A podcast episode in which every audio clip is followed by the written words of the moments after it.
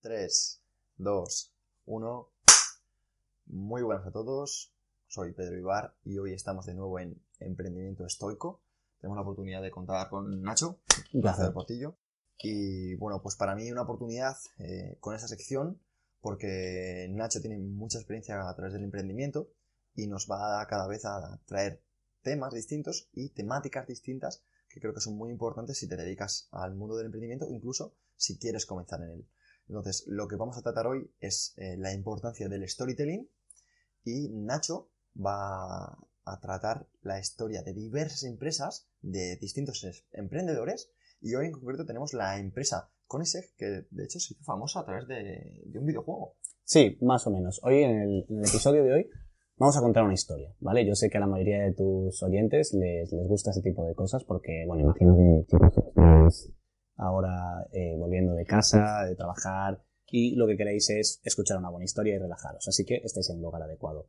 Hoy vamos a estar hablando sobre Koenigsegg, que es una empresa que muchos de vosotros no conoceréis y es famosa por tener los coches más caros del mundo y también el coche más rápido del mundo. Entonces, ahora mismo estaréis preguntándoos, oye, ¿y cómo es posible? Yo pensaba que sería Ferrari, Lamborghini, Bugatti.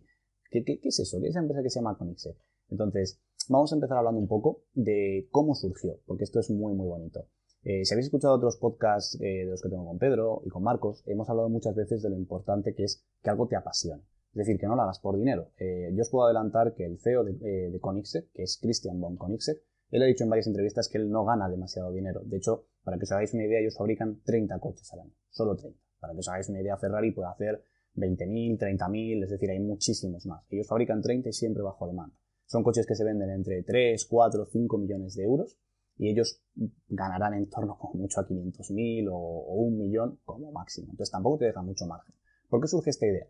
Pues por algo tan sencillo como el sueño de un niño. O sea, yo creo que todos hemos sido niños, todos hemos tenido sueños y el sueño de Christian era crear el coche más rápido del mundo. Entonces, claro, llega un punto donde tus padres te dicen, sí, hijo, qué bonito, el coche más rápido, sí, sí. Pero claro, cuando eres un adolescente y eres un apasionado de los coches, como era Christian, eh, y empiezas a pensar, oye, ¿de verdad me puedo dedicar a esto? O sea, eh, joder, yo quiero hacer esto realidad.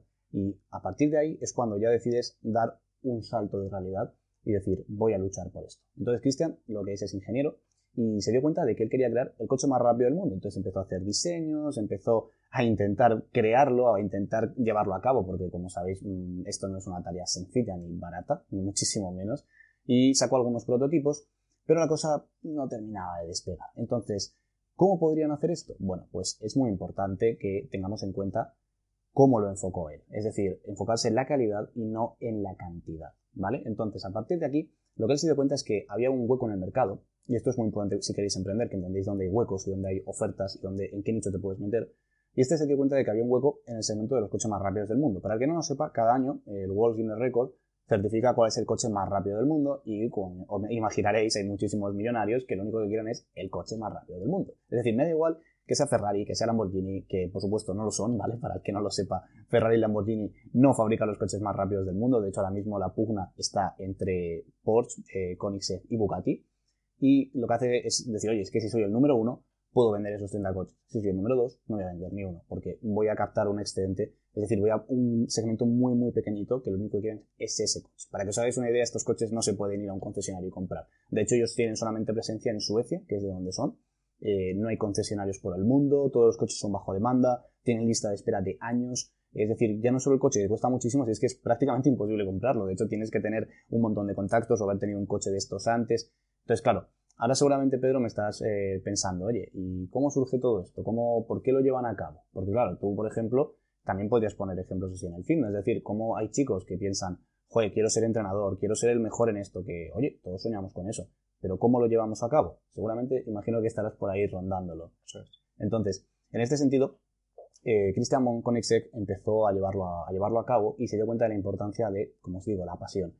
Eh, ellos lo que tienen es una fábrica en Suecia que era una antigua base aérea de, la Armada sueca que durante la Segunda Guerra Mundial era conocida por ser los fantasmas. Y, para el que no lo sepa, bueno, pues en Suecia hay, a veces niebla y demás, entonces eran aviones tan rápidos que no podías verlos, solamente podías oírlos. De hecho, por eso Koenigsegg tiene el pequeño logo de un fantasma detrás, por un tema de amor, por un tema de que ellos consiguieron esa, esa fábrica, donde fabrican los coches y demás, a cambio de no destruirlo. Es decir, a cambio de que de alguna forma esa esencia, si se, se fuese desde algo tan malo como puede ser la guerra, a algo tan bueno como puede ser el emprendimiento y puede ser que alguien pueda crear algo tan importante para tu país. Entonces ellos se dieron cuenta de que eso era mucho más importante que el tener las mejores instalaciones del mundo, que por otro lado no se podían permitir. Entonces, claro, ellos necesitaban un aeródromo, porque eso es muy importante, porque tienes que hacer test de velocidad. Ellos no podían permitirse el ir a, los circuitos. Hoy en día sí, pero en ese momento no. Entonces, ellos empezaron a trabajar en un único modelo, que era el Koenigsegg Agera R, y ellos lo único que querían era ser el coche más rápido del mundo. Y para esto, pues lógicamente hay que contar con muchísimos diseñadores, con muchísimos investigadores, científicos. Para que os hagáis una idea, por ejemplo, Porsche, que es una empresa que seguramente sí conoceréis, solamente cuando quiso lanzar su nuevo modelo eléctrico, destinó cerca de 900 trabajadores a ello, más o menos. Para que os hagáis una idea, en Koenigsegg trabajan 30 personas. 30, contando todo, incluso a Christian. Entonces vosotros pensaréis, pero ¿cómo es posible que le planten cara? Y ahora viene aquí la pregunta del millón. ¿De verdad lo consiguieron? Es decir, ¿de verdad pudieron tumbar a Bugatti, a, Ferrari, a Lamborghini, a todas estas grandes marcas? Sí, pudieron hacerlo.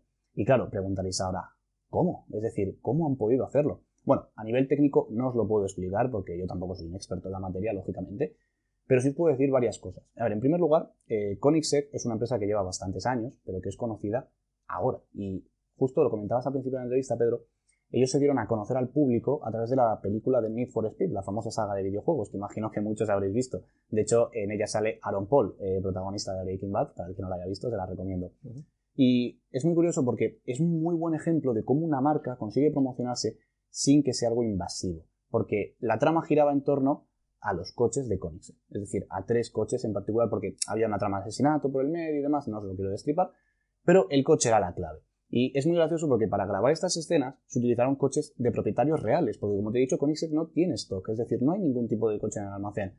De hecho, uno de ellos me fue siniestrado, fue una pena, pero bueno, le pago el seguro. Entonces, básicamente, lo que hicieron fue llevar estos coches y utilizarlos también a través de efectos especiales para no tener que moverlos lo máximo. Y pues aquí se a conocer al gran público, porque aparte son coches bonitos, son coches muy rápidos, y claro, la gente pensaba, oye, ¿cómo es posible que yo no conozca esto? Porque yo creo que a cualquiera que le guste los coches sabe lo que es un Ferrari, sabe lo que es un Lambo, pero de repente aparecía esta marca y dices, ¿de dónde ha salido? Entonces, bueno, en este sentido es importante entender cómo ellos fueron capaces de contar su historia y de hacerla interesante. Y esos detalles, como el hecho de estar trabajando en una base aérea abandonada que podía haber muerto y decir, oye, no, pues yo prefiero que, esto de alguna forma siga existiendo. Además, cabe destacar que ellos, como te digo, no tienen presupuesto para contratar a grandes pilotos porque los coches los prueban los pilotos. Es decir, cuando tú quieres hacer las pruebas de velocidad y demás, lógicamente no los puede llevar cualquiera, tiene que llevarlos una persona que sepa. De hecho, Christian es una persona que pilota todos sus coches, es decir, como el propio CEO es el encargado de conducir todos los coches que salen por la puerta. Esto sería interesante que, lo hicieran a lo mejor en Renault o en alguna de estas marcas porque Cristian es el primero que tiene que pasarle el control de calidad, por así decirlo. Es decir, si este coche no satisface a un loco de los coches como yo, no se lo voy a vender a alguien por 5 millones. Wow, se juega la vida incluso, ¿no? Se juega la vida, pero Cristian, por ejemplo, ahí es donde quería ir también, es un fanático de ese tipo de coches. Entonces, eh, lo que no tendría sentido es que Cristian, que es un fanático de los coches de, de, lujo, un fanático de los coches rápidos, de correr, de los circuitos, estuviera en una oficina. Porque a lo mejor él habría estudiado ingeniería y en vez de haber hecho Koenigsegg, hubiera dicho, ah, bueno, pues mira, voy a trabajar en inserte nombre de empresa sueca y por los fines de semana o una vez al mes voy con los colegas al circuito. No sería feliz. Y, realmente estaría haciendo balances o lo que fuera y diría, es que esto no me llena, estaría deseando que a las 5 de la tarde para irse a su casa, estar con su mujer y a lo mejor luego con un poquito de suerte, pues el fin de semana ir con los amigos al circuito o a la montaña o a lo que fuera. Entonces, como te iba comentando, Cristian es el primero que los prueba y luego tienen un piloto de confianza, que no es un piloto profesional, porque las grandes marcas sí que contratan a veces a expilotos de Fórmula 1 o grandísimos pilotos que lo que hacen es, pues oye, tienen una experiencia y un conocimiento increíble, porque esto es muy, muy importante. Entonces, vosotros aquí os preguntaréis, ¿y, cómo consiguió Koenigsegg que se diera a conocer esto? Bueno, pues os lo voy a contar muy rápido. Eh, básicamente, eh, diríamos que hoy en día su gran competidor sería Bugatti, que esto seguro que conocéis muchos porque es una marca muy famosa. Eh, por ejemplo, tiene eh, coches de 2, 3, 4 millones de euros. Y Bugatti eh, hace muy poquito consiguió el récord de, velocidad, pero como los récords de velocidad ya estaban pulverizando, se estableció un nuevo récord, por así decirlo, que consiste en hacer que el coche vaya de 0 a 400 km por hora y luego a 0 otra vez. Porque claro, un coche que sea muy rápido pero que luego no frene bien, ¿a quién le interesa? Te vas a matar en la segunda curva. Entonces, se conseguía el ser el mejor si tu coche ponía 0, 400, 0. Entonces, bueno, Bugatti trabajó muy duro en esto, con miles de empleados, muchísimas horas, y lo consiguieron, pulverizaron el récord de Koenigsegg del año anterior. Y claro, pues ya os podéis imaginar, lo que hicieron fue montar una campaña mediática tremenda, alquilaron unas autobahn eh, alemanas, si no recuerdo mal, con Juan Pablo Montoya, expiloto de Fórmula 1, para pilotar el coche, y hicieron las pruebas con la gente de los Guinness y demás, y, un montón de gasto en publicidad, entonces consiguieron el récord, y claro, lo hicieron público. Y toda esa semana todos los medios de motor hablando de cómo Bugatti había pulverizado el récord de Koenigsegg, cómo les había dejado atrás, cómo de nuevo lo habían conseguido, cómo Juan Pablo Montoya había pilotado ese coche. Bueno, a ver, es una recta, ¿vale? Tampoco hay que hacer mucho, pero bueno. Y el caso es que Koenigsegg fue muy inteligente porque ellos ya habían pulverizado su propio récord del año anterior, pero ellos no tenían los medios. O sea, si ellos lo hubieran pulverizado en su hangar particular, no se había enterado nadie. Entonces lo que hicieron fue esperar a que Bugatti hiciera todo ese anuncio, todo ese bombo y platillo entonces toda la atención mediática fue a ellos como los perdedores y en siete días después ellos lo pulverizaron por más de dos segundos. Con un piloto que, de nuevo, no es profesional, con unas condiciones que no son las mejores y con 30 empleados. Entonces, esto es como el boxeador que va a dar un golpe y toda esa fuerza se vuelve en su contra. Realmente lo, lo que consiguieron fue no gastarse un duro en la campaña publicitaria y que todo el mundo que estaba vitoreando a Bugatti básicamente pasará a reírse de ellos poco más o menos. O sea, una historia de David contra Goliat absoluta. Totalmente, totalmente, porque al final, como te digo, es una empresa de 30 trabajadores que vende 30 coches al año, que trabajan muchísimas horas, que de hecho está, está muy interesante. Yo os recomendaría que escucharais a Cristian si os gusta esta historia, porque él lo va a contar muchísimo mejor que yo, seguramente. Y es muy interesante porque él siempre cuenta que él no es millonario. Sea, él dice, mira, yo no quiero el dinero en el banco, yo quiero un coche. O sea, dice, yo, a mí me encanta conducir, entonces yo he tenido la suerte de que gracias a esto puedo tener estos coches, puedo relacionarme con otras personas como Pagani o quizás eh, Ferrari, eh, Lamborghini. Entonces, yo no quiero eh, más dinero, yo prefiero hacer más coches. Entonces, en ese sentido es tan importante eso. Y en cuanto si es una historia de David contra Goliat, totalmente, porque al final, como te digo, no tienen recursos, no tienen capacidades. Y yo creo que, en cierto modo, lo que les hace ser tan buenos es también eso, porque él destaca mucho cómo son una familia. Es decir, Tú quizás empiezas a trabajar en Porsche, imaginemos eh, un caso que puede ser bastante real. Un chico que acabe la carrera de ingeniería, que es un mega crack, vamos, un chico de estos que las empresas van a ficharles en cuanto acaban, y a lo mejor te viene Porsche para su departamento de innovación eléctrica porque van a sacar el nuevo modelo. Y claro, tú a lo mejor llegas allá a la empresa y ¿qué vas a hacer? Pues el primer día llegas sacando pecho, aquí soy yo el número uno, eh, hay 20 tíos más como tú, uno de China, otro de Japón, otro de Estados Unidos, otro de África, y se va a quedar uno de esos 20. Entonces, claro, ¿qué pasa? Que tú vas a ir a lo tuyo. Y aunque tengas un equipo y queráis que, todo salga bien, tú dirás, no es por el equipo, es porque yo estoy en el equipo. Entonces, si esto, estoy yo aquí, tiene que salir bien. Entonces, no, no eres una familia. O sea, porque al final también hay 900 trabajadores. Eh, ¿Conoces al CEO de Porsche? Pues seguramente no. Seguramente ni está en la, en la fábrica. Estará en su mansión. En cambio, si tú fichas por Koenigsegg, que de hecho es muy, muy, muy, muy difícil. De hecho, Cristian siempre lo comenta en las entrevistas que nunca contratan a nadie. Es muy, muy raro porque ya están los 30. Eh, es muy interesante como cuando entras ahí, sois una familia. O sea, sois 30, los 30 de siempre que os conocéis, que estáis trabajando ahí, que estáis sacando adelante nuevos materiales y en cierto modo me parece muy bonito. Me parece una historia de amor muy bonita porque, por ejemplo, ellos con, con el dinero que han ganado ahora, con otras cosas, podían haber despedido a su piloto. Podían haber dicho, oye, pues mira, no, quizás el problema no es del coche, es del piloto, porque eso es muy importante. Entonces, bueno, pues te despedimos a ti y contratamos a Fernando Alonso. Famoso, eso es. O alguien que sepa directamente, no solo porque sea famoso. Entonces, eso es un peligro, la verdad. Brutal. Entonces, ¿qué destacarías a partir de la gestión humana de, de eh, los recursos? ¿Cómo, cómo, enfocarías las características principales?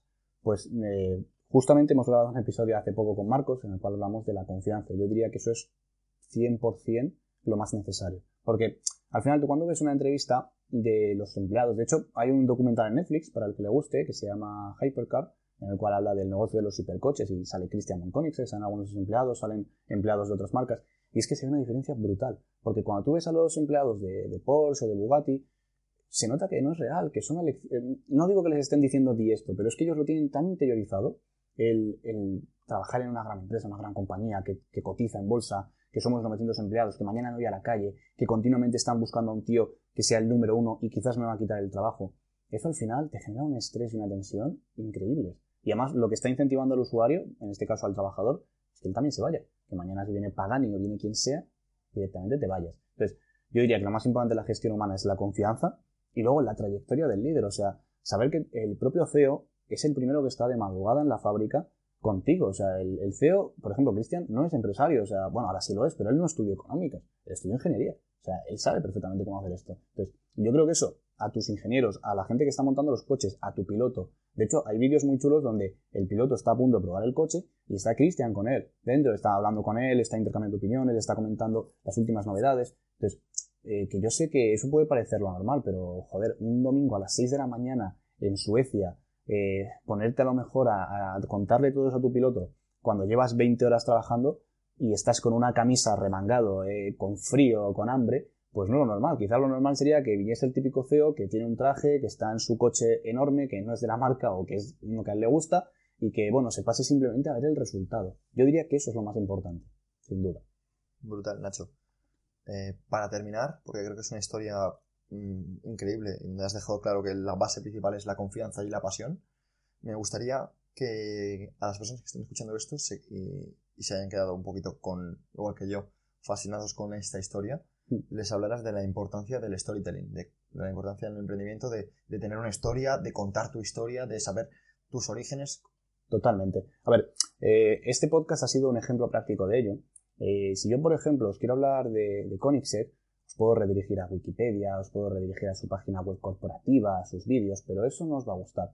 En cambio, el contar una historia es algo que llevamos haciendo toda la vida. O sea, llevamos haciendo desde que somos mm, hombres de Neandertal. O sea, nos encanta escuchar historias. ¿Por qué? En primer lugar, porque somos empáticos.